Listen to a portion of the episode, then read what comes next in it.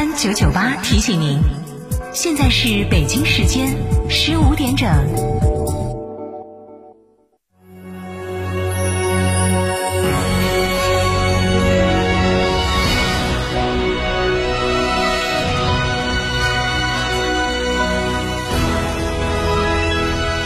成都的声音，FM 九九点八，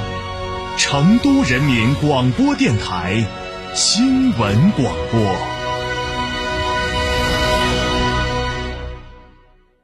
别墅大宅全案整装就选新百利 ITD，十八年老牌公司，真全案、真定制、真省心。新百利 ITD 定制只为别墅设计，专注大宅。微信预约 CDCD 六七八八 CDCD 六七八八，电话预约八幺七幺六六六幺八幺七幺六六六幺。欢迎光临天成餐厅，这里为品牌提供经典广播电视新媒体做法，有品牌宣传、软性植入、专属定制活动执行，独家代理成都电视台全频道频率以及看度 APP 广告业务。天成传媒层出不穷，合作热线八四三三六九五五。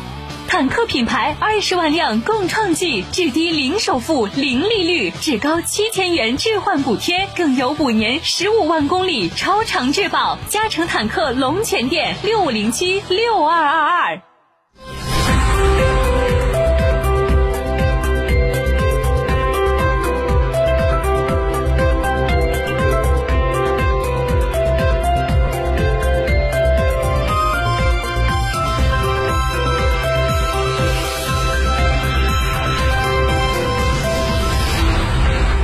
欢迎收听这一时段的九九八快讯。先来关注本地方面。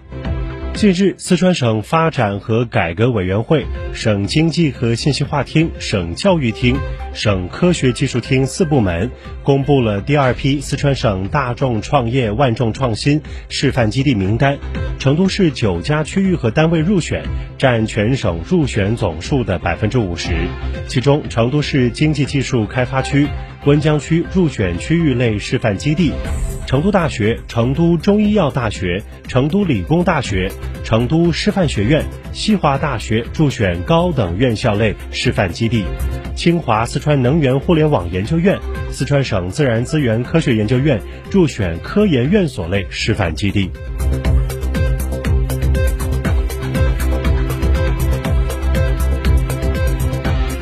十二月二十三号、二十四号，成都市范围内有三百零九家药店面向市民免费发放一百一十二万片解热镇痛药物对乙酰氨基酚片。市民朋友凭借身份证或社保卡即可以到指定药房免费领取。十二月二十三号上午九点四十分左右，成都市全源堂智慧药房外，四十多名市民排起了长队。原来他们在排队领取即将发放的解热镇痛药品。排在队伍第一位的市民刘女士表示，自己之前没有买到药，从手机上看到发药的消息后，上午九点多就来到药房外排队等候。想得太周到了，这让我们这些没有买到药的老百姓感觉到很温暖。刘女士说。药房内，两名工作人员正在分装解热镇痛药品对乙酰氨基酚片，每十片装成一份，并在每一份外包装上贴上使用说明。六到十二岁儿童一次零点五片。我们这个药房这两天总计要发放四百份药，二十三号十点钟开始准时发放，市民先到先得，发完即止。两名工作人员表示，据悉。此次免费发药活动是成都市医药商会从十二月二十三号起，携手帝奥制业、天台山制药等本土制药企业，以及德仁堂、杏林、全源堂、百兴堂、百信、华夏等药品零售连锁企业共同举办的面向市民免费发放解热镇痛相关药品的公益活动。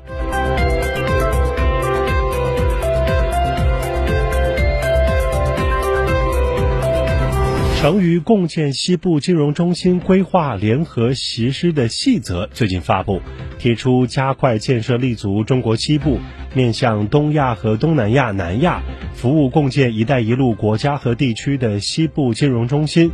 由重庆市人民政府办公厅、四川省人民政府办公厅联合发布的细则，是川渝两省市认真落实成渝地区双城经济圈建设规划纲要、成渝共建西部金融中心规划、助推成渝地区双城经济圈建设的具体举措。据人民银行重庆营业管理部介绍，细则明确了八大任务。提出五十八项具体举措，内容涉及引进境内外金融机构，深化境内外金融市场互联互通，稳妥创新跨境资本流动管理等。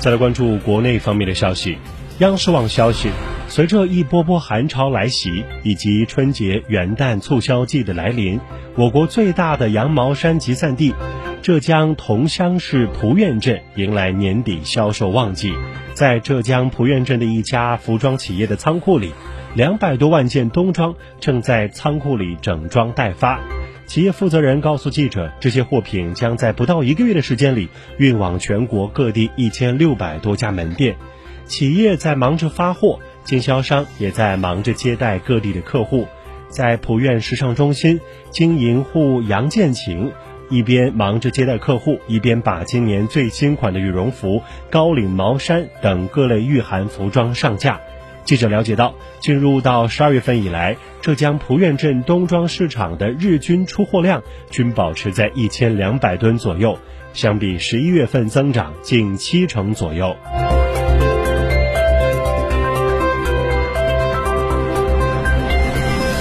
疫情防控进入新阶段，当务之急仍是保障好群众的就医用药，老年人等重点人群如何做好保障？就社会关注，国务院联防联控机制邀请相关专家进行解读。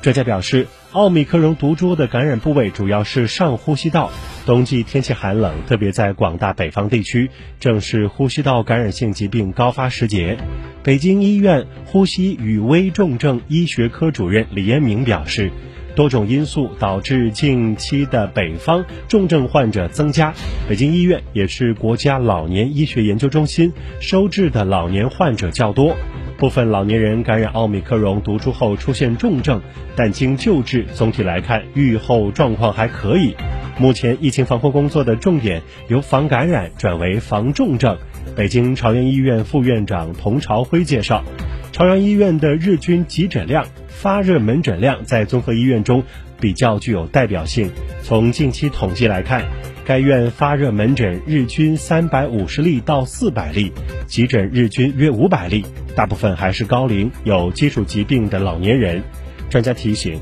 老年人在家中一旦出现了发热或感染新冠病毒，一定要加强体温、脉搏、心率、血压和血氧饱和度的监测。如果出现血氧饱和度下降、呼吸困难、肢体活动或精神状态异常，要及时去医院就诊。就诊越早，救治成功率越大。专家建议，年轻人感染奥密克戎毒株后发生重症的可能性较小，有些呼吸道的症状基本可以自行对症处理，在家多休息、多喝水，加强营养。从当前病例看，从当前病例看，青壮年感染后出现肺炎的很少，病情相对可控。应尽可能将医疗资源，特别是幺二零急救资源，让给儿童有基础病。